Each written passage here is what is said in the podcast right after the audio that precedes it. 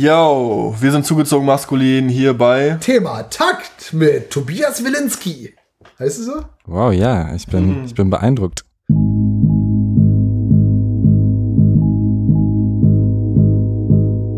Beeindruckt war ich nicht nur davon, dass Grimm meinen Namen wusste, sondern auch, wie offen die beiden geredet haben.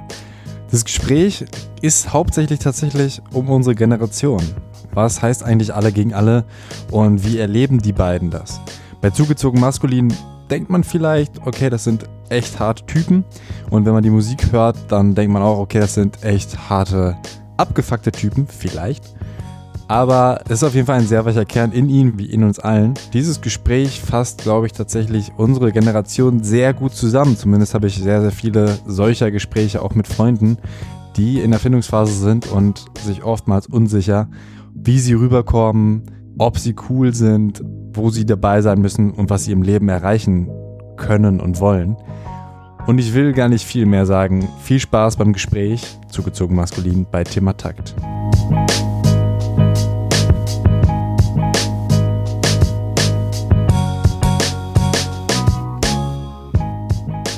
Ja, yeah, ja. Yeah. Und dann starten wir auch schon, damit äh, ihr zum nächsten Interview gleich kommt. Äh, einen Moment. Yo! Hier, lass dir mal von dem Mann äh, einen Account geben für, da, für nee, äh, ZDM. Achso, ja, du weißt, dass ich Genius bin, ne? Ja, ich weiß. Deshalb, äh, ich weiß auch, dass wir vor Ewigkeiten, äh, ich habe einen Account, aber ich habe nie das Passwort mir gemerkt. Ah, egal. Das kriegen Yo. wir hin, das können wir auch noch regeln. Ja, erstmal herzlich willkommen beim Thema Takt Podcast, zugezogen maskulin. Hallo. Hi. AKA Grimm 104 und Testo. Yep. Ähm, ja, das hat mich übrigens gewundert. Ich, ich bin gerade extra auf Genius gegangen und habe mir diese äh, Namenserklärliste angeguckt und dein Name ist nicht erklärt, was mich echt überrascht. Ich habe immer gedacht bei 104 an den 104 Bus in Berlin. Aber. Das ist tatsächlich nicht. Den Namen hatte ich schon äh, mit einem M mehr, glaube ich sogar. Nee, doch nicht, äh, als ich noch auf dem Dorf gewohnt habe. Den, den gibt's schon länger. Vorher hatte ich einen anderen Namen. Aus welchem Dorf kommst du? Aus einem Dorf in Friesland. Zetel heißt es. Mhm. Ja, vorerst in, aber du bist in Koblenz geboren, richtig? War Hat auch nichts mit Koblenz zu tun. Ich weiß noch nicht mal, ob ich jemals in Koblenz war. Vielleicht mal auf Tour im Zirkus Maximus oder wie. Ah, das ist Krefeld. Krefeld? Krefeld, ja. Irgendwas mit K. Ja, Köln. Kaiserslautern. Ich komme auch aus NRW, das ist also umso peinlicher. Ich würde gerne in die Biografien ein bisschen reingehen. Es ist das erste Mal, dass ich tatsächlich zwei Leute auf einmal interviewe. Ich hoffe, dass es äh, trotzdem cool wird, mhm. damit, dass ihr euch nicht äh, anfeindet und äh, genug Redeanteile beide habt. Mhm. Deswegen, ich würde kurz ähm, auf eure eigenen Leben eingehen und äh, dann direkt zum Album springen. Ja. Gut, also in Zettel bist du aufgewachsen, hast Abi gemacht etc. Ich habe kein Abi gemacht, aber ja. Ah, das ist auch echt selten, dass jemand äh, heutzutage kein Abi hat. Ja. Wie, wie ist denn dein Weg bis hierhin verlaufen? Nach Berlin? Mein Weg äh, bis Berlin oder mein Weg äh, äh, ab Berlin? Erstmal bis Berlin. Naja, ich bin in einem Dorf in Norddeutschland groß geworden. Ähm, bin da zur Schule gegangen, habe das gemacht, was junge Leute meines Alters äh, auf dem Dorf so machen irgendwie, womit man sich halt die äh, Zeit totschlägt. Also Kiffen und Gewalttaten. Zumindest Scheiße bauen irgendwie. Also beides anderes ist auch, also Kiffen mehr, Gewalttaten weniger vorgekommen. Aber ähm, ja, halt irgendwie gucken, wie weit man die Grenzen des Erlebbaren so auf dem Dorf irgendwie ausloten kann. Ähm, und bin dann nach Berlin gezogen. Warum? Mann, Alter, das ist ein 12.000 Seelendorf und irgendwann wird so die Spuckepfütze in der Bushaltestelle immer größer und tiefer. Ähm, aber du merkst, okay, jetzt sind gerade die Ränder erreicht irgendwie. Also jetzt gerade, also es, es macht eben keinen Spaß mehr. Es ist nicht mehr dieses, boah, es ist so, also dieses, was man oft, wenn man, wenn man noch sehr jung hat, dann hast du ja, die, oder äh, sehr jung hat, sehr jung ist, irgendwie mit 15, 16, äh, hast du ja auch manchmal so dieses, boah, jeden Tag passiert irgendwie was, was zumindest Aufregendes oder auch aus so, aus so Langeweile heraus passiert irgendwie was Spannendes. Man, man macht halt irgendwas, damit was passiert. Und mit 17, 18 habe ich gemerkt, okay, ich, ich kann hier, egal wie sehr ich mich dagegen stemme und, und so weiter und so fort, ist, ich kann nichts Spannenderes mehr machen irgendwie. So, jetzt, jetzt wird es gerade langsam langweilig. Aber Berlin ist ja gleich die größte Stadt. Hattest du da nicht ein bisschen Schiss? Ja, klar. Also vor allen Dingen, Mann, das war halt, also ich fand mich nach Berlin gegangen, 2007, glaube ich. Das war halt die, die, der, der Höhepunkt von, von so deutschem Gangster-Rap irgendwie mit Berlin auch als äh, zu dem Zeitpunkt unanfechtbare Hauptstadt davon. Äh, äh, also du hast ja diese ganzen allerhand Bezirke irgendwie äh, äh, erzählt bekommen, die, die so und so sind und so weiter und so fort. Und ich bin ja auch äh, in einem Bezirk gezogen, der auch so und so ist, jedenfalls teilweise. Klar, war das am Anfang irgendwie anstrengend halt. Also auf jeden Fall ein paar mehr Leute, äh, äh irgendwie Armut sichtbar und fühlbar und äh, siehst, wie neben dir jemandem auf die Fresse gehauen wird, irgendwie nachts, äh, ja, es war schon, war schon spannend auf jeden Fall, klar. Und Testo, du bist in Leipzig und Stralsund aufgewachsen. Wie mhm. war da dein Weg? Dann doch ähm, bei, bei, bei allen Unterschieden, die, die, die Nordwest- und Nordostdeutschland dann doch haben, ähm, recht ähnlich, was, was eben auch das angeht, okay, ich bin jetzt hier irgendwie an die Grenzen gestoßen von dem, was, was das jetzt hier für mich bereithält. Entweder ich ähm, suche mir jetzt irgendwie eine, eine Frau und, und, und mache ein Kind und, und gehe so den Weg oder ich habe halt Bock, irgendwie dann doch nochmal was anderes zu sehen, was anderes zu erleben, was bei mir halt der Fall war.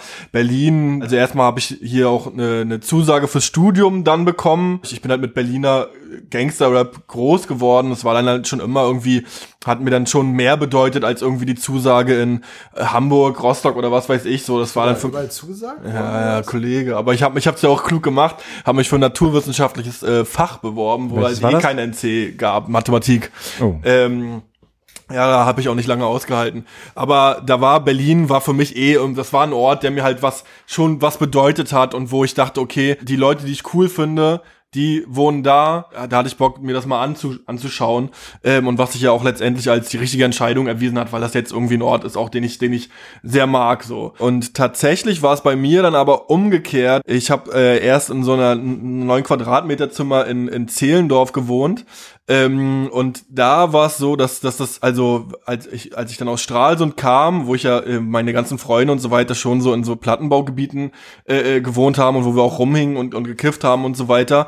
Ähm, und dann, dann in Zehlendorf äh, dann da anzukommen und, und, und da mal dann in Kaisers einzukaufen zu gehen und die Leute, die ich da gesehen habe, da war es halt dann dann das umgekehrte Phänomen, dass ich dachte, ach krass, es gibt ja auch auch so Leute, denen es einfach so ganz normal richtig gut geht und alle sind voll äh, äh, ja, weiß nicht, sind, sind gut angezogen, sehen gut aus und, und man äh, hatte äh, und, und wohnen in großen Villen. Das war eher so das Gefühl, was ich dann in Berlin hatte. Aha, das ist, das, das ist auch eine Welt, die ich gar nicht kenne. Und ähm, ihr habt euch dann bei rap.de beim Praktikum kennengelernt. War es da Liebe auf den ersten Blick oder wie kann ich mir das vorstellen?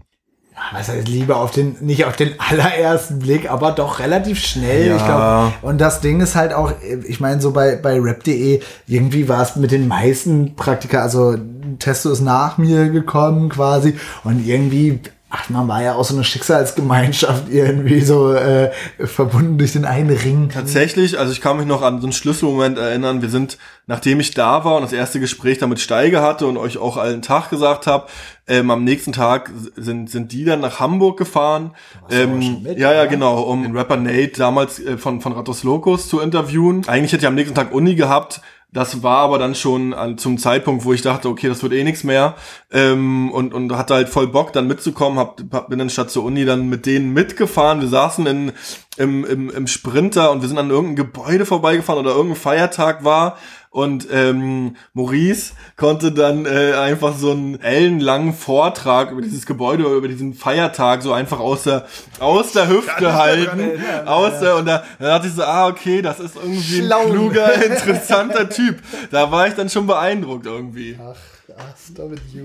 Also stehst du auf intelligente Menschen. Auf intelligente ich bin sapiosexuell. Das Kennt ihr das?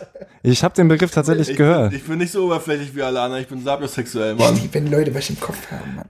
Nee, natürlich ist auch das Aussehen einfach gewesen. Ja. Also gar nicht jetzt nur der Geist, sondern es war einfach. Wir hatten auch eine Zeit lang haben wir immer dieselbe Lederjacke gerockt. Stimmt, wir hatten dieselbe äh, von Jack and Jones. Ja, genau. Ähm, die ich auch angezogen habe, die ich auch trug an dem, dann hatten wir, glaube ich, tatsächlich auf dieser Fahrt die gleiche äh, Lederjacke an. Das wird Nate bestimmt beeindruckt haben.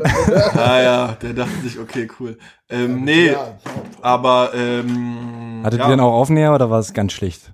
Ganz schlicht. Auch Tatsächlich ja. war das, warte, irgendwas hat mich an der Jacke gestört. Ähm, ja. was, nee, Quatsch, die hatte zwar Bündchen, also ich brauche auch mal Lederjacke mit Bündchen, ich finde, sonst sieht aus wie, keine Ahnung, also sieht Vater. kacke aus, das hängt, äh, das, das sitzt nicht richtig, aber die hatte so eine Schulterdinger und eigentlich Stimmt. wollte ich mit Bündchen, aber ohne Schulterdinger und die hatte halt diese, weißt du, die man so abmachen kann, ich weiß auch gar nicht, warum die äh, jemals da irgendwann mal waren ich oder glaub, was, was das ist. zum Aufhängen, damit die sich nicht so verhängen, weil Lederjacken, okay, ich, kann sein. in den Schrank hängst, dann verformen die sich, weil es organisch Ja, aber, aber mit der, das ging trotzdem klar. Also auch Modewissen bei Grimm ist alles. Ja, nee, ich dachte jetzt gerade. Ja, grad, äh, ja. Grimm ist ja absolutes Modewissen am Das Image zerstört. Ja, okay, dann lass mal, ja, lass mal den Mundschutz lassen. Es, ja. es, geht um alle gegen Supreme. alle. Ja. Alle gegen alle heißt euer Album. Geht um Takt. Welcher ist euer Lieblingstakt? Sag mal 140 oder 80?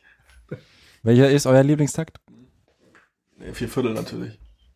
Rum, bum, bum, bum, rum, bum, bum. Nee, dieser grässliche, auf dem wir auf diesem Du bist dran schuld. Drei Viertel. Oh, voll eins, schlimm. Zwei, drei. Eins, du, zwei, drei. schön. Ja, ja, zwei, ihr habt es geschafft, auf einen Dreiviertel-Takt ja. zu rappen? Ja, ja. ja. Sie sagt da, Mehrfach sogar. Ich glaube, das mit Kolja ist auch ein Dreivierteltakt. Das ist eure Führer. Kendrick Lamar, so ein guter Rapper. Ja. Nee, aber natürlich Viervierteltakt, ne? War auch nur ein Joke. Ja.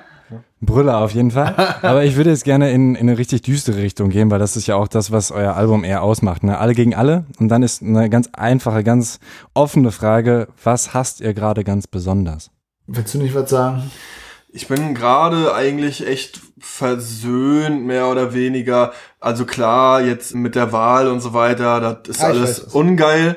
Ähm, allerdings sind das alles Themen, die ich auf dem Album schon äh, gefühlt vorweggenommen habe. Da hat mich nichts überrascht und ich habe schon meinen Unmut über alles, äh, was mich gerade irgendwie beschäftigt, äh, geäußert.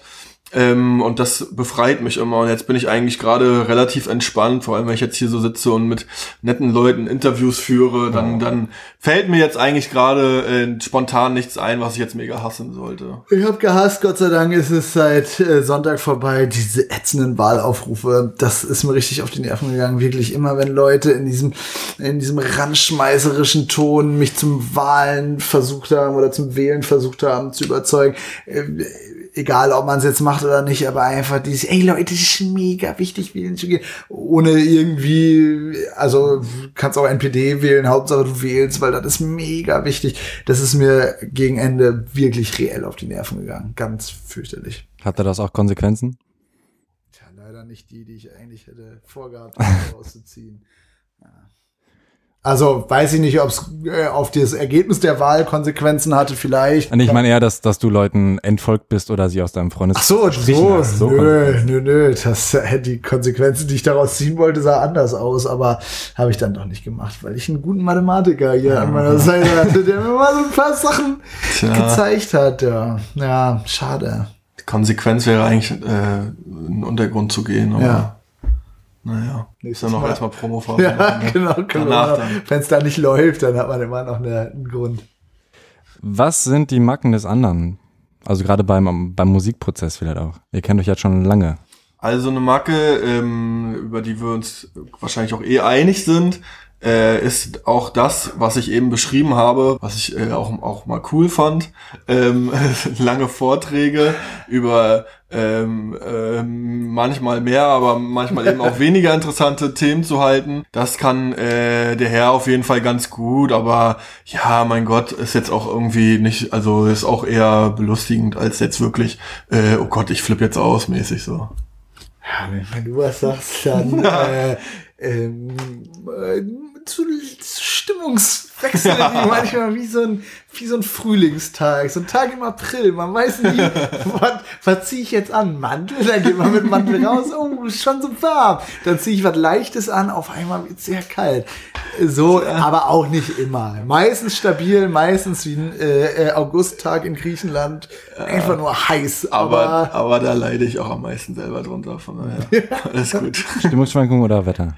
Nee, ja, Wetter, nee, Wetter, also. Wetter fühle ich. Nee, ich bin schon echt, ähm, äh, wenn man mich so sieht, denkt man vielleicht, ach ja, das ist irgendwie ein ruhiger, äh, äh, mehr oder weniger stabiler Typ, aber in mir drinne, da toben, äh, toben, toben Urgewalten in alle Richtungen und dann irgendwann, dann bricht's auch raus, dann habe ich schlechte Laune, dann habe ich wieder gute Laune, ja, so ist das normal, ne?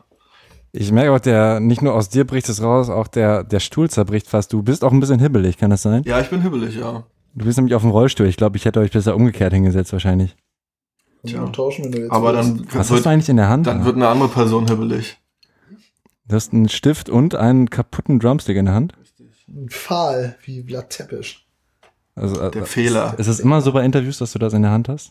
Ein, ein spitzen, angespitzten Gegenstand. Nee, tatsächlich ja. nicht. Das habe ich hier gerade gefunden. Also, ähm, okay. Ihr habt vier Jahre lang an Alles brennt gearbeitet ungefähr.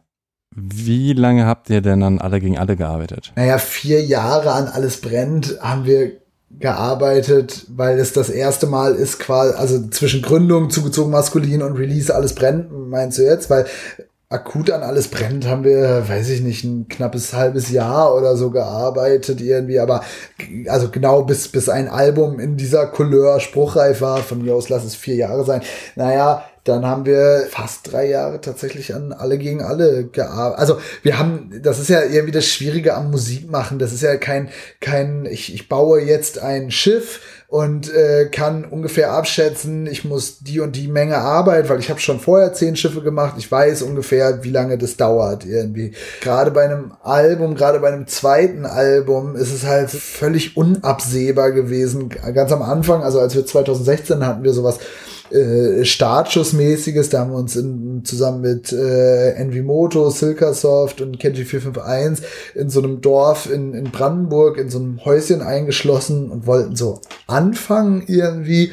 Und ich glaube, hätten wir da einfach jetzt so volle Kanne drauf beharrt irgendwie, komm, wir machen jetzt die Platte jetzt so fertig mit den paar Themen, die wir schon mal so haben, da schustern wir es so drumrum, ist egal, wird schon alles, dann wäre sie vielleicht schon Ende 2016 fertig geworden. Dadurch, dass wir aber äh, zweifelnde und hin und her schwankende Typen sind, ähm, haben wir, glaube ich, wirklich seit Anfang 2016 bis äh, Mitte, Mitte 2017 dran gearbeitet. Also und natürlich, und vorher lädst du dich ja auch auf irgendwie. Also es ist ja jetzt nicht so, dass man das Album fertig macht und dann fängt man gleich das nächste an. Ist vielleicht eine schlaue Herangehensweise, weiß ich nicht.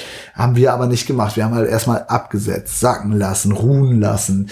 Ja. Habt ihr genau zwölf Songs auch für das Album gemacht oder war das schon eine harte Auswahl? Nee, wir haben auch noch mehr Songs gemacht, aber es war absolut keine harte Auswahl, sondern es hat, war dann recht klar, welcher Song raufkommt und welcher Song äh, aus gewissen Gründen auch nicht rauskommt oder nicht das richtig Klick so macht. Viele, also ja, naja, einer noch mehr, ja. aber es sind auch noch Texte, die wir nicht, nicht okay. verwendet haben, Beats, die dann doch nicht drauf gelandet ja. sind und so weiter. Aber wir sind jetzt auf jeden Fall keine, jo, wir machen 50 Tracks und wählen die zwölf besten aus. So, das ist schon wenig, wenig Ausschussware da gewesen. Bei welchem Song war es am knappsten, dass er auf dem Album landet?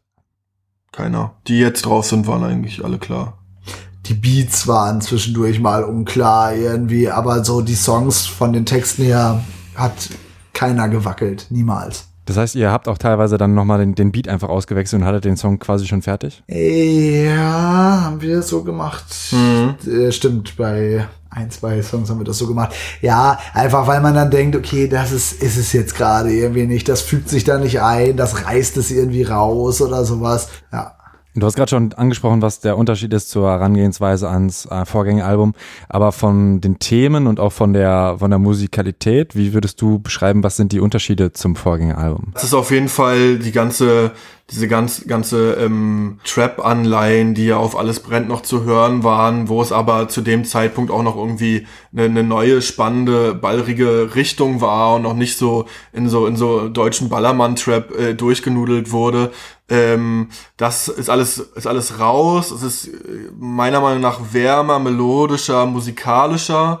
Ähm, textlich ist es, äh, also es ist eigentlich ein ganz anderes Themenspektrum. Es hat, es hat schon, es hat schon natürlich Überschneidung zu dem, was wir auf alles brennt behandelt haben. Es ist aber äh, eine andere Richtung, also eine andere, eine andere Position, aus der wir schauen und eine andere Richtung, in die wir schauen. Bei alles brennt war es ja äh, zum Großteil irgendwie eine, ähm, okay, ich bin, ich bin, verstehe mich als mehr oder weniger progressiver äh, äh, Medienmusikmensch in Berlin und, und, und schaue auf das, was mich hier umgibt. Jetzt ist es ja eher eine, okay, ich bin aus dieser Blase herausgetreten aus bestimmten Gründen, schaue jetzt auf diese Blase und schaue aber auch dahin, wo ich herkomme, weil ich eben gemerkt habe, dass das irgendwie zwei Welten sind, die sich auseinanderentwickelt haben, die sich voneinander entfremdet haben, was man ja auch ablesen kann an, an, an so an, an, an jetzigen Wahlergebnissen zum Beispiel und aber auch an vielen anderen Sachen äh, ablesen kann und dann eben auch ein Bemerken von, okay, ähm, nicht nur diese beiden Pole haben sich entfremdet, auch Menschen voneinander haben sich entfremdet. Ich, ich spüre, dass, dass in dieser Gesellschaft, wenn ich nicht aufpasse, ich mich von mir selber auch entfremde. So viele Sachen und Beobachtungen, die, die, die dann eben aus eher einer Außenperspektive heraus dargelegt werden. So, ich glaube, das ist so wo, wo hast du das Gefühl, dass du dich von dir selbst entfremdest? Äh, ich habe das Gefühl zum Beispiel, wenn ich mich, dass ich mich von mir selbst entfremde, wenn ich so diesen, also diesen, also dir, dir wird halt so ähm, nahegelegt, äh, dass du in dieser Gesellschaft, dass du immer cool sein musst, dass du nicht zappeln darfst auf dem Stuhl. das habe ich nicht gesagt. Ja, ja aber das, also, dass, dass du, dass du stark, glücklich, äh, äh, nicht unsicher, dass du immer Spaß haben musst und so weiter, dass das, das einmal, einmal durch, durch, durch Social Media, Social Media, aber nur als Verlängerung von so Verhältnissen aus der Wirtschaft eigentlich, wo es ja darum geht, dass das schon deine, deine, deine, deine Mitschüler, deine Mitstudenten am Arbeitsplatz, deine Mitarbeiter, dass es eigentlich deine Konkurrenten sind. Du musst dich durchsetzen, du musst dich selber ausbeuten, du musst stärker sein sein als alle anderen, du musst besser essen als alle anderen, ähm, um, um, um letztendlich dann, dann, wenn du das alles beherzigst, dann ist doch alles okay, dann kannst du es hier zu was bringen, dann kannst du hier Spaß haben und wenn, wenn, wenn du hier keinen Spaß hast, dann liegt das nicht daran, dass die Umstände scheiße sind, sondern dann liegt das einfach an dir selber, dass du einfach faul bist, musst dich einfach mehr anstrengen.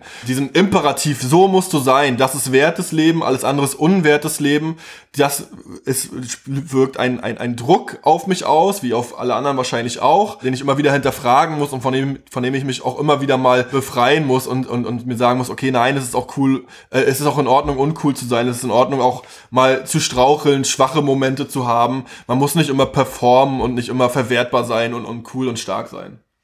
Und da geht's dir aber auch ähnlich, Grimm, oder? Also du hast zum Beispiel diese, diese Craft Beer Line, wo du das kritisierst, womit tatsächlich eine, eine Freundin äh, dann auf meiner Instagram Story, wo ich ganz stolz mit so mehreren Gra Craft Beer Dingern meinen, meinen neuen Job feier, ähm, meinte so. Craft Beer Braumeister oder was? Oder? Nee, ich bin nur Konsument. Das war ganz okay. cool. Das war irgendwie ein Fünfer und es gab irgendwie äh, so 0,1, äh, zwölf verschiedene Sorten. Ja. Und äh, das war schon ganz geil. Und da meint sie halt, ey, du. Hast du deinen neuen Job feierst, du hast einen neuen Job. So, ja. Ja. Ich dachte, du wärst genau. jetzt. Äh, ich habe selbst getraut. okay. Ja. Leider nein. Nee, aber in dem Interview habe ich gehört, dass du damit gar nicht das Craft Bier trinken an sich nein, das ist kritisiert, sondern nein, das dieses, ich fühle mich besser. Als genau, andere. also ein das das bessere Leben und das ist natürlich das, was so äh, äh, bei Craft Bier als Symptom für etwas. Mir ist es echt wirklich. Soll ich lauter sprechen? Du kannst es ja näher ran, weil Testo ist immer relativ nah am Mikro. Ja, äh, mir ist es wirklich scheißegal, ob jemand Craft Bier trinkt oder nicht. Also so keine Ahnung, vielleicht schmeckt es ja. Es geht da natürlich natürlich auch um dieses äh, moralisch Überlegenere, das echte Bier. Oh Gott, du trinkst da diese Pisse und äh, bist nicht dazu bereit, irgendwie fünf Euro für eine, für eine Flasche Bier auszugeben. So, darum geht's mir beim Craft-Bier-Trinker-Dissen.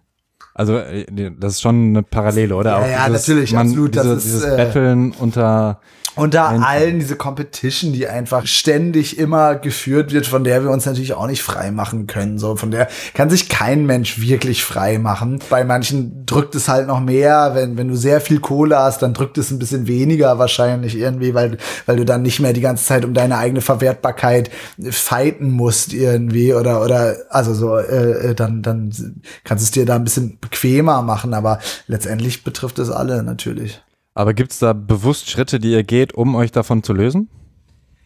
Ah, es ist nicht dieses Zugestehen, okay, das war jetzt nicht mein coolster Auftritt, das war jetzt nicht das coolste, mein coolstes Erscheinen auf irgendeiner Promi-Party, da war ich nicht so cool, wie ich gerne gewollt hätte. Der Witz hat nicht so gesessen, sich das selber irgendwie einzugestehen. Das ist tatsächlich, es nimmt unfassbar viel Druck von einem, wenn man sich selber sagt, ja gut, das war eben ein bisschen dumm von mir. Oder vogelig oder was auch immer. Oder, oder eben auch sagt, ja gut, dann ist es halt so. Also so, das du, du, du fandest es doof, okay, für mich ist in Ordnung, irgendwie sich da äh, äh, irgendwie mit sich selber so ein bisschen ins, ins Lockere zu geraten. Also ich, ich habe eher öfters, dass ich mit mir hadere und mir so denke, ai, ai, ai, ai, war das jetzt cool, als dass ich so ganz locker und easy sagt, ja, naja, scheiß drauf, so. Aber das hilft auf jeden Fall. Dagegen. Bringt auf jeden Fall schon was, das zu wissen, das zu reflektieren ähm, und und genau dann eben einfach sich nicht zu bewerten, nicht nicht selber auf sich sich sich auch noch also äh, die die die Ansprüche, die an einen, an einen herangetragen werden, nicht einfach blind zu übernehmen und sich dann selber so abzuwerten, wenn man wenn man denen nicht gerecht wird, sondern eben zu sagen, ja okay, ich bin wie ich bin so und alle anderen können sich ficken so, die das nicht cool finden. Gibt es da bewusst einen Moment, wo du sagst, das war nicht so cool, worüber du auch reden würdest, so wo du dich selbst ertappt hast und gemerkt hast, boah, dieser Witz ist überhaupt nicht angekommen? Ja, naja, hatte ich zum Beispiel beim Preis für Popkultur äh, schön stabil mir vorher noch so eine zwei Wodka Red Bull Mischen reingeballert, um äh, so auf Betriebstemperatur zu kommen. Habe ich irgendwie versucht, einen Witz zu schlagen, der so mit der Mischung aus Uwe und Heiko im Spannungsfeld zu seinen vorherigen Arbeitstiteln, die so ein bisschen Onkels und Freiwildmäßig und dem Echo, zu dem ja der Preis für Popkultur und alleine wenn ich schon erkläre, aus wie vielen, äh, wie vielen Säulen dieser Witz besteht, schwierig auf eine Art, den noch so mit zwei Mischen im, im Korpus äh, äh, jetzt noch irgendwie gut an Mann zu bringen, habe ich nicht so ganz gut hingekriegt. Klang einfach nur ein bisschen bisschen bösartiger, als ich das eigentlich klingt, nämlich nach, jo, wir wären lieber beim Echo aufgetreten oder irgendwie sowas. Tja, ich schaff's auch nicht immer, Alter. Das, das war schon der Witz. Nee, das sollte der Witz. So ist er, so habe ich das Gefühl, dass er bei manchen Leuten angekommen ist. Äh, eigentlich wollte ich einen total witzigen, Meta-Ebenen, filigranen Grimm 104 Witz machen, aber er hat auf eine Art nicht so geballert, wie ich mir das vorgestellt habe. Aber dafür hat der Wodka geballert. Immerhin. Ja. Ja, es gibt mhm. da nicht überall Annotations, ne? Bitte? Es gibt nicht überall die Genius Annotations. Ja, das, genau. Die hätten ah. mir da gut getan, tatsächlich. Wenn ja. dann so kurz Pause und so jemand sagt, jo, also der Witz, pass auf, mhm. aber ach, auf eine Säule 1. Ja, ja, genau. Mhm. Ebene 1. Das Album ist aber auch ein gewisser Neustart in, ähm, sag ich mal, im, im Umfeld, oder? Ihr habt ein neues Booking, neuen Vertrieb, neues Label, oder? Nein, nein, wir haben kein neues Booking. Vertrieb wird wahrscheinlich neu sein. Äh, wir haben ein neues Label, ja. Und wie war der Schritt? Warum habt ihr das gemacht? Ja, das war einfach der nächste das war für uns der nächste logische Schritt, was jetzt, was jetzt ähm, Wachstum anging. So, ja, also man sieht, wir sind auch nicht frei von von Verwertungs- und bla bla bla äh, äh, Gedanken. Aber ähm, ja, wir hatten einfach Bock, dass unsere Musik noch mehr Leute hören und und ähm, das ermöglicht dann eben so ein, Schritt zum zum nächstgrößeren Label. Aber wir sind trotzdem also bei Bubak noch im Booking und so weiter ähm, cool und und auch ähm, ja sind sehr coole Leute. Aber habt ihr Schiss, dass es irgendwie schlecht ankommen könnte oder sowas? Pff, ja, naja, das Ding, ja, klar, also denke ich manchmal drüber nach, okay, das können auch Leute kacke finden, aber ja, mein Gott, ist, dann sollen die es halt kacke finden, so. Und es ist halt auch auf eine Art, man macht es den Leuten nie recht irgendwie. Und es ist halt auch, man, die Leute stecken halt auch nicht in der, in der Haut, so, es geht ja auch irgendwie dann darum, okay, ich, ich möchte von, von Musik leben und wie lange davon leben und so weiter und so fort. Wenn dann, es ist in Ordnung, wenn ich mich mit Leuten aus meinem Umfeld über diese Entscheidung streite oder diskutiere oder sowas. Aber wenn mir jetzt irgendein 18-Jähriger, der sich gerade das Taschengeld von seinem Vater abgeholt hat, mir irgendwie einen Vorwurf macht, warum wir jetzt das nächstgrößere Label irgendwie angehen. Ja, ja. und Quatsch. der dann und der nach seinem Abi dann bei der Deutschen Bank anfängt. So. Ja, genau. Nee, ich kann es auch voll nachvollziehen. Also ich finde es auch klug, auch mit PTK war es halt genauso, dass er auch gesagt hat, ich möchte halt einfach, dass mein Album im Laden steht. Wo ist der denn jetzt? Ähm, nee, der hat, glaube ich, nur einen anderen Vertrieb gewählt. Der ist, glaube ich, noch beim gleichen Label, aber der hat auf jeden Fall halt. Bombenprodukt dann, Früher oder? hatte der einfach nur ähm, online. Konntest du es halt einfach nur bei ihm Das ist ja auch, also ich meine, sich einen Vertrieb zu holen, so, also wenn einem das schon als, als Verrat gedeutet wird, das ist ja, ist ja richtig mies so. Ich meine, Vertrieb ist ja wirklich einfach nur dass deine CD überall im Laden und bei Spotify ist, so, oder, oder das, das Album irgendwie. Ähm, das ist dann ja schon ganz schön gemein, wenn man so, so. Das ist gemein, Mann. Ey, das ist mies, Leute. Das ist so mies. Testo, du hast vorher angesprochen, dass du aus ähm, Blasen, auch gerade Medienmusik, äh, ausgetreten bist bewusst. Wie kann ich mir das vorstellen? Ja, was heißt ausgetreten? Ich bin natürlich als Künstler zwangsläufig Teil dieser Blase und, und ich bin auch auf Veranstaltungen, ähm, die das so widerspiegeln. Aber es ist nicht mehr so, wie zum Beispiel, als ich noch bei rap.de gearbeitet habe, da war das das, das das Coolste der Welt für mich, irgendwie zu einer, zu einer Party zu gehen von, was weiß ich, Smirnoff oder so, wo es Free Drinks gibt und dann rennt da äh, äh, Palina rum und Wilson Gonzales und so weiter. Das war für mich, wow, krass. Ich, also als kleiner Pisser so aus Stralsund das war halt, da dachte ich, okay, krass, hier will ich, ähm, ich, ich will nicht mehr nur über eine Rap.de-Liste hier rein, irgendwann schaffe ich es mal selber als Musiker dahin eingeladen zu werden und, und ähm, hier Teil zu sein und hier stattzufinden, vielleicht sogar hier aufzutreten und ich werde ein Teil dieser, dieser Menschen sein. Ähm, und, und dann irgendwann mit alles brennt, äh, hatten wir es dann, haben wir da ja schon so gekratzt und, und klar, dann hast du überall deine Plätze, wenn du willst, deine Gästelistenplätze und du trittst auf auf solchen Partys und du lernst auch äh, den einen oder anderen Menschen kennen und da sind auch sehr viele coole Menschen dabei. Aber für mich war es dann so, dass ich gemerkt habe, ey, diese Partys an sich, weiß ich nicht, das ist dann doch irgendwie nicht so meine, mein, meine Welt, nicht, nicht so, ähm, so dieses überästhetisierte, was sich da eben auch widerspiegelt. Alles ist natürlich immer mega cool und vor allem hier in Berlin die Partys, die sind natürlich viel besser als alle anderen Partys überall. Und da habe ich dann irgendwann mir gedacht, okay, hier ist eigentlich nicht mal so mein Platz, das ist irgendwie, da fehlt mir irgendwie was. So. Ist da, oberflächlich. Ja, und, und, und na, genau, voll, so klingt so abgedroschen, aber auf, auf eine Art ist es das. Und ich fühle mich einfach auf diesen Partys nicht wohl, wo ich das Gefühl habe, ich muss hier, ich, da, da wo ich halt auch das voll das Entfremdungsgefühl habe von, ey, ich muss hier cool sein, ich muss hier performen,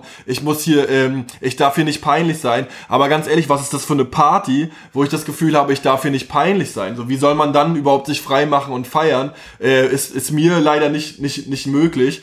Ähm, so, und dann, dann gehe ich halt doch lieber an, an unprätentiöse Orte, wo, wo die Leute halt sich nicht für, für, für ein Instagram-Feed äh, unbedingt äh, äh, eignen wollen auch, ähm, aber wo es dafür einfach äh, entspannter ist und, und lockerer und man auch wirklich man selbst sein kann und, und Spaß haben kann. Aber es gibt trotzdem noch die Orte auch, wo das, wo du das hast, wo du äh, nicht unbedingt so viel darüber nachdenkst, was andere Leute von dir denken. Klar, auf jeden Fall. Ja. Also Nur, dass die halt natürlich sehr viel kleiner sind und sehr viel, also äh, äh, rarer gestreut sind, also irgendwelche äh, Free Drinks Partys irgendwie. Also, wobei eigentlich sind sie gar nicht so viel rarer. Es reicht ja eigentlich nee. zu zweit, zu dritt in eine Kneipe zu gehen. Ist, Voll. Ist ja auch schon, also so, da, da hast du ja schon diesen Raum.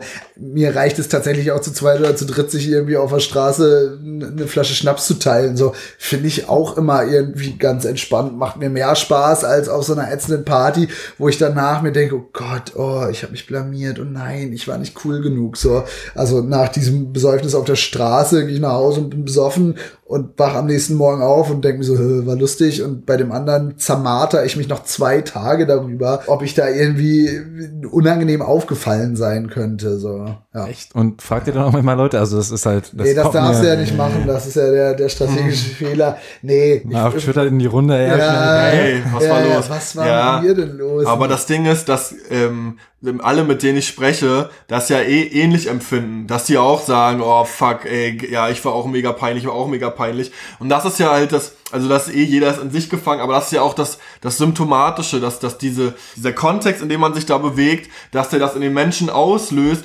dass irgendwie jeder irgendwie denkt, ey, ich müsste hier, äh, ich darf hier nicht peinlich sein. Und dadurch aber, ja, wie, wie, wie eben schon gesagt, eigentlich für jeden das unmöglich ist, Spaß zu haben, weil eigentlich müssten alle nur sagen, ey, komm, Alter, wir sind alle nur Menschen, wir können doch jetzt alle peinlich sein, lass uns jetzt irgendwie Spaß haben und diesen Krampf ablegen. Aber ähm, funktioniert leider nicht. Geht und, und auch wenn jemand sagen will, lass uns doch jetzt mal alle unkrampfig sein, dann hey, ja, okay, Mann, wir haben jetzt sind jetzt total unkrampfig und dann ist auch das wird dann auch das wieder zum Krampf so. Also ich weiß, ich weiß nicht, woran es liegt, aber ich glaube, dass äh, einfach wenn zu viele äh, irgendwie coole, äh, wichtige Menschen zusammentreffen, dann ist es einfach schwer, locker zu sein. Ja. Ja, ich denke auch, peinlich ist vielleicht schon ein bisschen zu werden, aber einfach halt so, so sein, wie man ist, ne? Ja. Peinlich kommt halt eher schon ja, ja, genau. Es geht jetzt auch nicht darum, der mega goofy auf der Party zu sein, aber äh, genau, man selber und sich irgendwie Sachen zugestehen, eingestehen und jetzt nicht, nicht jede Maske, die man sich so, also ein bisschen weniger Masken aufzusetzen, irgendwie.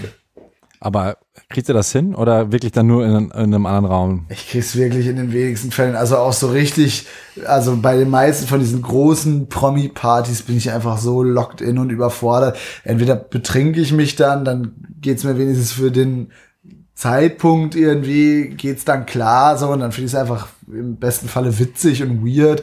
Ähm, wenn ich das nicht tue, hau ich ab. So, mhm. das bringt mir dann nichts. So, da, da ich spüre richtig, dann, wenn ich dann abhaue mit jedem Schritt, den ich gehe, wie eine Last von meinen Schultern wegfällt und ich mir so denke, oh, es war die richtige Entscheidung. Ja.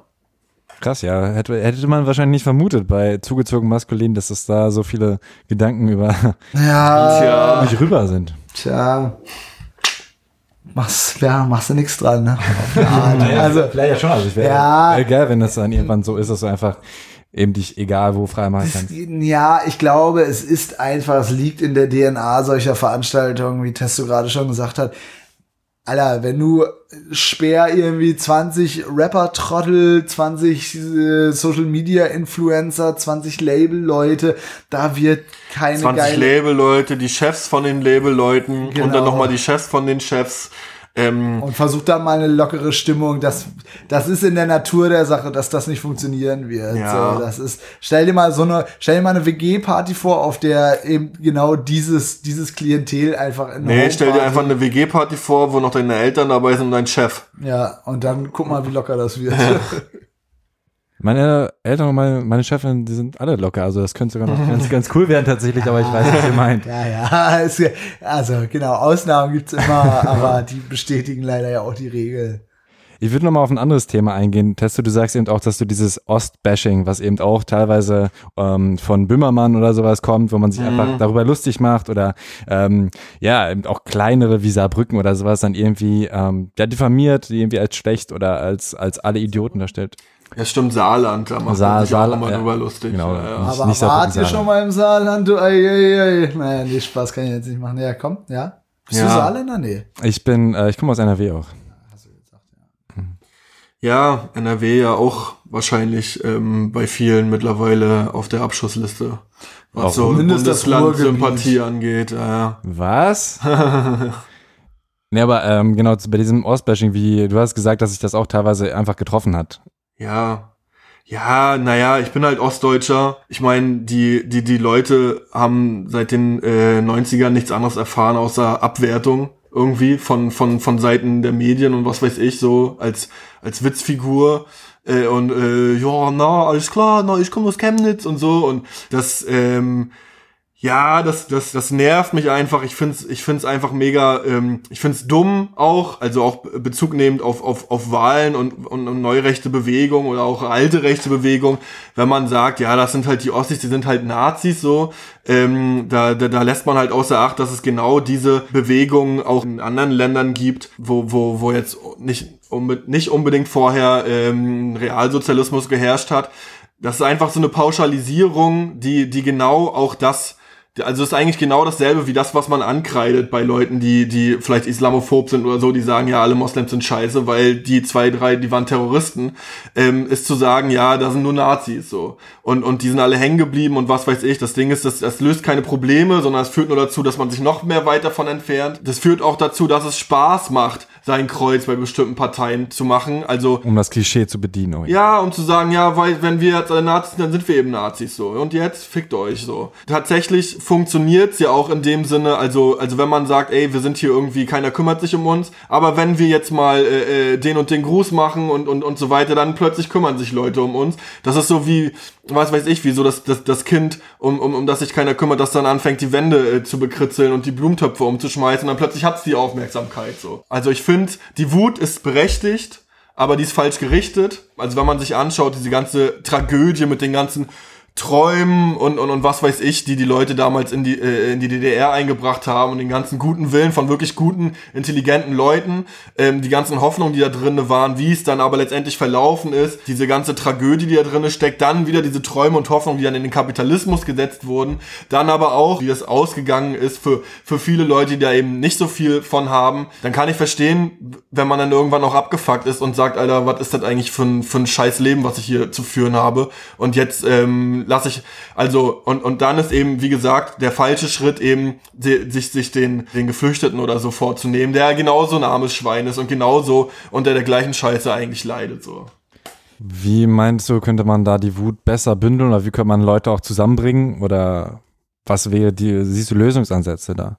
Naja, man muss einfach, man muss einfach dafür sorgen, dass ähm, Menschen sich nicht mehr abgehängt fühlen, sondern dass sie merken, dass, okay, von der Globalisierung, ähm, von, von den Möglichkeiten, die das bietet, von den Freiheiten, davon habe ich was. So, das kommt mir zugute und ich muss mich jetzt nicht mehr danach sehen, dass, dass wieder ein, Nation, ein starker Nationalstaat auftritt, der jetzt hier für mich die Verantwortung übernimmt, mir Gutes tut, ähm, sondern diese Globalisierung, die bringt mir was. Das Problem ist, es bringt nichts zu sagen, ey, die Globalisierung, die bringt dir auch was, die bringt dir auch was, wenn die Menschen nichts davon haben und wenn die das nicht fühlen, so. Also man muss, man müsste vielleicht irgendwie eben nicht, ja, einfach nur, äh, äh der, der Stärkste setzt sich durch und der Schwächste fliegt, uns doch egal. Wir an der Spitze, uns geht's doch gut und uns geht weiter vorwärts und die paar da hinten, ähm, die, die können uns doch egal sein, weil die können uns nicht egal sein, weil irgendwann ähm, äh, äh, steigen die halt äh, den, den anderen Leuten aufs Dach, so. Und, zu, und zu Recht, so, weil die einfach wütend sind. Und genauso dieses ganze Sexet und, und äh, baut die Mauer wieder auf. Ja, okay, Alter, wenn du mit dem Schuh irgendwie in Matsch trittst, dann sagst du auch nicht, hack den Fuß ab, sondern dann sagst du, dann putzt du den Schuh so, und kümmerst dich um deinen Fuß. Hm. Ja, ich merke schon, das Thema beschäftigt dich aber schon auch. Ja, ne, voll. Aber ähm, ja, also auch weil, weil, weil es halt mich betrifft, weil es mich natürlich auch ärgert, wenn ich Wahlergebnisse sehe, wenn ich so Witze höre und wenn ich mir denke, ja, scheiße, man, ihr trefft da aber auch einfach einen Punkt, so. Aber es ist halt nicht so einfach und es bringt nichts, diese, diese, diese Ossi-Witze zu machen und so weiter. Außer, dass, dass ich mich darüber aufrege und jetzt hier so einen langen Vortrag darüber halte. Länger als Grimms Vorträge. Ja. Na. Hältst, du dich, hältst du dich heute eigentlich zurück? Nee, ähm, aber ich habe also es ist jetzt das, weiß was ich, fünfte Interview. Ich, ich merke so, okay, jetzt muss ich meine, meine Redeeinsätze pointierter setzen irgendwie. Nee, gar nicht mal. Das ist ja für mich das Erste. Also red ruhig, fühl dich frei. Ja, ja, tue ich auch. Aber das ist tatsächlich auch ein Thema. Ja, ja klar. Äh, also da, da komme ich mir immer vor wie, wie, so, wie so ein Konvertit oder so. Was der dann, ja Mann, ey, die sollen uns Ossis in Ruhe lassen, Mann. Das ist ein, das ist, äh, äh, macht ihr mal hier. Okay, was sind denn Fragen, die ihr, die ihr gar nicht mehr hören könnt? Weil wir haben noch ein ganz bisschen Zeit. Äh, tatsächlich, was sind denn Fragen, die ihr gar nicht mehr hören könnt? Das, Diese das ist die meiste, Rubrik gibt es tatsächlich, das machen viele. Äh, was jetzt, ist denn eine Frage, auf die ihr gar keinen Bock habt? Nee, nee, das ist jetzt wirklich nur, um zu checken, welche ich noch fragen kann. Achso, eine Frage einfach, hau mal raus. Chillt ihr auch eigentlich zu zweit oder ist es eher so, dass ihr euch gar nicht mehr sehen könnt, weil ihr schon so viel zusammen verbringt und arbeitet? Also ähm, jetzt in, in, in, in so einer Promo-Phase und, und auch auf Tour und so, wo man eh berufsmäßig täglich zu tun hat, eher weniger, aber ist auch okay, dann braucht man, brauche ich auch irgendwie das zum Durchschnaufen. Ich will auch mal andere Leute treffen, die nichts mit meinem Beruf zu tun haben, mit denen ich mal über ganz andere Themen reden kann. Aber äh, sonst in so Phasen, wo wir jetzt beruflich nicht so gebunden sind, ähm, machen wir schon sehr viele Sachen zusammen, ja. Und es gibt tatsächlich auch jetzt gerade, also gerade so, wenn es hin zum Album geht, werden die diese freien Tage, wo man mal so durchschnaufen kann und andere Leute trifft, werden auch immer weniger. Insofern chillt man schon sehr viel. Aber es macht auch Spaß. So. Es ist, äh, es nervt mich nicht. Wo du auch chillst, ist auf dem Friedhof. Ja. Warum? Ruhe tatsächlich. Also das war so der erste Grund. Also Friedhöfe sind natürlich durch ihre deprimierte Deprimiertheitsbelastung auch irgendwie so spezielle Orte, aber tatsächlich, wo in einer Großstadt hast du so viel Ruhe im Freien wie auf einem Friedhof? Nirgends. Uhrenfriedhof, Seestraße, Wedding, kann ich nur empfehlen. Eichhörnchen spielen in den Bäumen, ab und zu ein Specht oder vielleicht verirrt sich sogar ein Fuchs zwischen die Gräber. Es ist einfach wahnsinnig ruhig. Dir geht keiner auf die Nerven, dich quatscht keiner an. Du kannst dir einen bestimmten Vorrat an Getränken oder Zigaretten Zigaretten oder was weiß ich, was man halt so braucht, irgendwie mitnehmen und kannst da einfach abhängen. Ich habe schon früher gerne auf Friedhöfen, also jetzt gar nicht so, jo, Mann, ich bin der mega düstere Grimm, sondern einfach wirklich rein faktisch, weil es so ruhig ist. Und natürlich, es ist auch interessant, also du läufst durch so Reihen von Gräbern und denkst okay, das waren alles mal irgendwie Menschen, die irgendwas wollten und irgendwas nicht wollen und am Ende sind sie alle nur tot. nee, aber, aber es ist, also es sind tatsächlich so Gedanken, die mir gekommen sind, okay, krass, irgendwann liege ich halt auch hier unten. Was, wie schaffe ich es denn jetzt so in der, in dem bisschen Zeit, dass man irgendwie hat, irgendwie was Cooles zu machen, was, was mich erfüllt irgendwie. Ja, was natürlich auch schon fast wieder so ein neoliberaler Ansatz ist, dass man in der wenigen Zeit, in der man ist, irgendwie was, was machen muss. Aber es stimmt schon, ein bisschen was Cooles zum Glücklichsein ist schon, schon gut.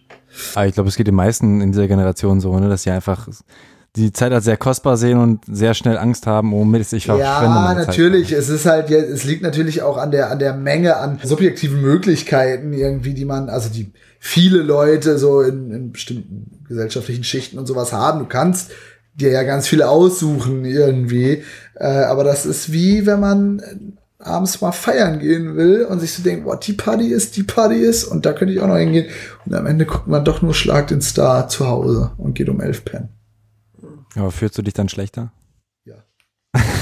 Tatsächlich, ja, klar.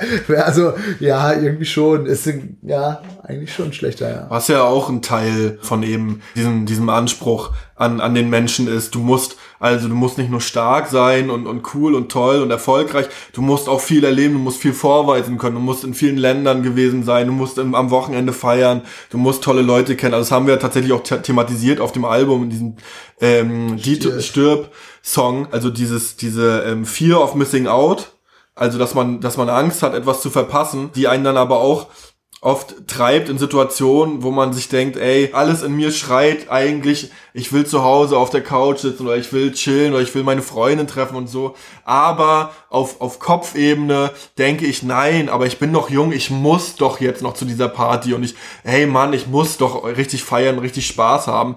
Ähm, aber es, es funktioniert so leider nicht. Das hält einen halt davon ab, die Sachen zu machen, auf die man eigentlich wirklich, wenn man ehrlich ist, wirklich Bock hat. Du benutzt gar kein Instagram, oder Testo? Nicht mehr, nee. Ah, du hast gelöscht? Ja, also als Privatperson, ja. Also mit dem Band-Account sind wir nach wie vor da. Aber ähm, ja, auch da, weil mich, weil ich reg mich ja darüber auf so und und tatsächlich, weil ich weil ich es auch so gefühlt habe, weil ich irgendwann dachte, ey, Alter, erstmal, wem mache ich denn was vor? Hier äh, irgendwie äh, so so nur Bilder, wo ich halt möglichst cool und atzig und swaggy und bla bla bla aussehe. Und warum, was lasse ich mir denn hier vormachen? So, warum warum ziehe ich mir dann eigentlich so fremde Leute und und und fremde Leben rein, die mir einfach nur so einen Teilaspekt von sich verkaufen, den sie jetzt irgendwie zeigen wollen, der wie gesagt für, für verwertbar ist, in dem Fall für Likes. Das ist eigentlich ein riesen Affentheater. So, es ist eigentlich ist einfach nicht echt. Der Affe, der programmiert, wie er auch im Song ja, oder das. Thematisiert.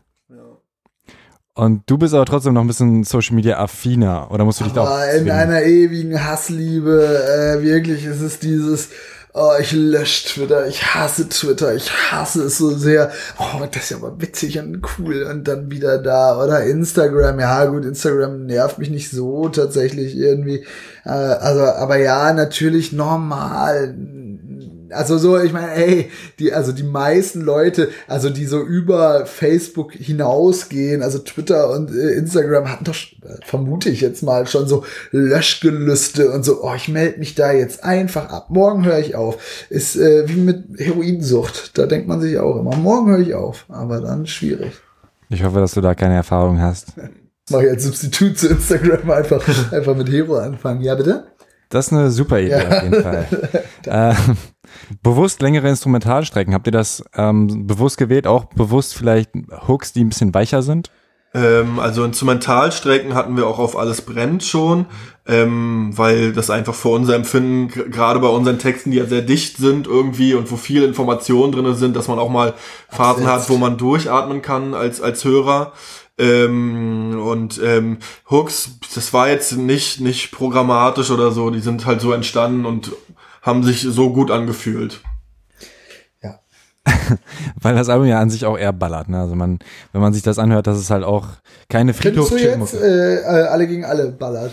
Ich finde beide, aber tatsächlich ein bisschen unterschiedlich. Ich habe äh, alle gegen alle jetzt drei, vier Mal gehört, auch ja. noch nicht so oft. Aber ähm, doch, ich finde schon auch wieder Richtung Trap und so weiter und man kann auf jeden man kann es schon wieder pumpen. Ne? Voll natürlich, also ich meine, es ist ja was für eine Zeit, Stier, Nachtblues hat ja auch so seine, seine Abfahrten, aber es war tatsächlich so, dass wir am Anfang schon drauf geachtet haben, dass es zumindest nicht so EDM-esk, also so dieses deutscher Ballermann-Trap irgendwie, also so dieser, äh, äh weiß es, ich, naja, ich muss keine Namen hier nennen, aber gibt ja da so den ein oder anderen Sprechgesangsartisten, der sich dann äh, doch nochmal gedacht hat, ja, jetzt mache ich auch Trap-Beats und dann da wie so ein Steinzeitmensch drüber gerappt hat. Das wollten wir auch bitte, bitte, bitte nicht. Ja, jetzt knallt es dann doch wieder ein bisschen mehr, aber eben, weil es auch sein muss, Alter, es muss halt ballern, es nützt doch nichts. Das Video zu was für eine Zeit ist schon so ein What the fuck Ding. Wer ja. ist auf die Idee gekommen? Martin, Martin Swagarowski. Ja, der Martin Swagarowski, der Regisseur hat sich da das überlegt. Der ist einfach kaputt im Kopf, der, der denkt nur so ein Zeug. Ja. ja. Und dann habe ich gedacht, okay, das übernehmen wir so. Ja, wir haben es tatsächlich ein bisschen zusammen entworfen, aber ja, natürlich die meisten Sachen sind von, von äh, Martin. Ja, ja wir haben es zusammen, genau, haben uns zusammen überlegt, was wollen wir machen.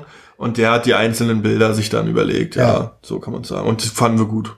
Dann will ich abschließend nur noch mal fragen, zu, äh, auch auf Instagram, Grimm, schreibst du sehr poetisch manchmal. Da habe ich mich gefragt, so. Was schreibe ich denn? Mach mal Beispiel. Boah, du hast irgendwas mit Fleischern und so. Ich müsste es jetzt so, raussuchen. Das habe ich geklaut. Von, Aber das ist nicht von dir. Nö, das ist nicht von mir. Unfassbar. Das mit dem äh, mit der warmen Leber, mit der der Schwanz massiert wird, habe ich von Heinz Strunk der goldene Handschuh geklaut. Ach so, okay, ja, dann müssen wir das ja sogar rausschneiden, weil sonst. Äh, Nö, kannst du doch drinnen lassen. Okay, ähm, ja, eigentlich war die Frage nämlich, ob du selbst Bücher schreiben möchtest, aber das ist noch nicht mal von dir, deswegen. Nee, also ich äh, schreibe jetzt tatsächlich für dieses Juice-Ding, 20 Jahre Juice, habe ich einen Bericht über meine erste Juice geschrieben irgendwie, aber nö. Das kann ich später noch machen, wenn ich äh, Rückenschmerzen habe beim Rappen, dann kann ich immer noch ein Buch schreiben, aber äh, jetzt gerade äh, rappe ich lieber tatsächlich. Also, aber es macht mir natürlich Spaß und ich mag es auch gerne über einen längeren Zeitraum mal so ein bisschen zu, zu fabulieren und da nicht irgendwie diesen äh, äh Korsett aus 16 oder 12 Bars unterworfen zu sein. Aber ich bin da, so weit bin ich noch nicht. Und wie ist es bei dir, Testo? Wärst du ein guter Schriftsteller? Ja, müssen andere dann beurteilen, aber ich denke schon, ich habe auch eine Affinität zum Schreiben und auch ähm, auch denke auch irgendwann wahrscheinlich mal Lust irgendwie was zu was zu schreiben, ja, was Größeres. Ähm, ist alle gegen alle eigentlich äh, Referenz auf das Album von Slime? Nee, auf den Song von DAF. Okay, ja, ich habe Echt? Äh, hast du schon ein paar Mal beantwortet. Ja, aber ich habe auch genau das bei Wikipedia gelesen. Ja, das wiederum. Es ist tatsächlich weder, also weder das eine noch das andere so ganz speziell. Also ich fand den Songtitel einfach gut, weil es, also es ist mir dann auch so, ja, da war schon mal was irgendwie. Und dann, ja, gut. Aber gibt schlimmere Bands, von denen man, an denen man sich vorher äh, oder wo, wo man schon mal was übernimmt irgendwie. Äh, es müsste jetzt nicht, äh, wie heißt das? Von Lanza? Das Album. Ran, äh, ist besser, als wenn es Ran an den Feind heißen würde. Das stimmt. Aber ihr wollt, ihr wollt einfach alle in jedes Album reinpacken, das wäre doch was. Ja, das muss sein. Die alle Anthologie. So, ja, wie Antilopengang mit ihren A-Alben.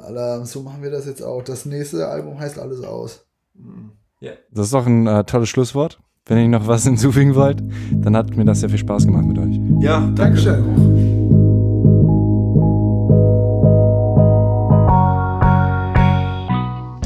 Auf uns allen lastet Druck. Wahrscheinlich ist es gar nicht so unsere Generation, sondern es war schon immer so. Man macht sich selbst Druck, die Gesellschaft macht einem Druck. Und man stellt sich Fragen wie, wie komme ich an mein Ziel? Oder was will ich überhaupt? Das natürlich am beschissensten ist, wenn man nicht mal das weiß, aber es ist halt so. Was will ich? Was erfüllt mich? Bin ich zufrieden mit dem, was ich mache? Und diese Fragen machen das Leben nicht unbedingt einfach, selbst wenn Generationen über uns das vielleicht denken. Also es ist schon manchmal hart, habe ich das Gefühl, eben gerade mit den ganzen Möglichkeiten, die wir haben, auch ein bisschen klarzukommen. Sehr privilegiert und wir können alle froh sein, dass wir eben diesen Luxus haben, aber es fuckt eben doch ab und man muss irgendwie damit klarkommen. Ich bin froh, dass zugezogen Maskulin so offen und ehrlich waren, dass sie eben über ihre Schwächen auch geredet haben, was eben nicht unbedingt immer der Fall ist, weil Oberflächlichkeit eben doch auch ein gewisser Schutzmechanismus ist. Man lässt Leute nicht so schnell an sich ran und das ist irgendwie schade. Ich bin sehr gerne offen und auch mit offenen Menschen unterwegs und freue mich aber auch darüber, wenn Witze wie Ossi-Witze oder sowas nicht in meiner Nähe gemacht werden, weil ich finde es einfach nicht lustig. Und ja, viel mehr habe ich gar nicht zu sagen. Ich fand es ein sehr, sehr cooles Interview. Zugezogen maskulin. Neues Album heißt Alle gegen alle. Es ist ein Gefühl, dass jeder ein bisschen gegen jeden ist, diese Ellenbogengesellschaft. Ich sehe aber auch sehr viel miteinander und hoffe, dass es eben nicht alle gegen alle ist. Dass es in Zukunft doch ein bisschen besser wird und wir uns zusammenraufen und eben mehr Brücken schlagen als Hürden aufbauen. Aber das ist Wunschdenken. Trotzdem, jeder kann daran arbeiten, jeder kann was tun, glaube ich. Und das sind immer die ersten Schritte, das zu, zu checken, zu realisieren, hey, da lebt man sich auseinander, da entfernt man sich vielleicht sogar von sich selbst.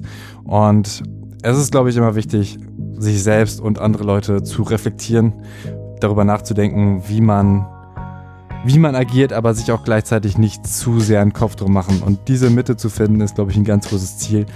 Und ja, das war es jetzt auch schon wieder mit den Weisheiten bei Thema Takt. Abonniert den Podcast, ich freue mich drüber. Ich freue mich über Bewertungen, über Kommentare, über deine Rückmeldungen. Wie gehst du mit Druck um? Wie machst du dich frei davon? Und wünsche dir jetzt eine wunderbare Woche.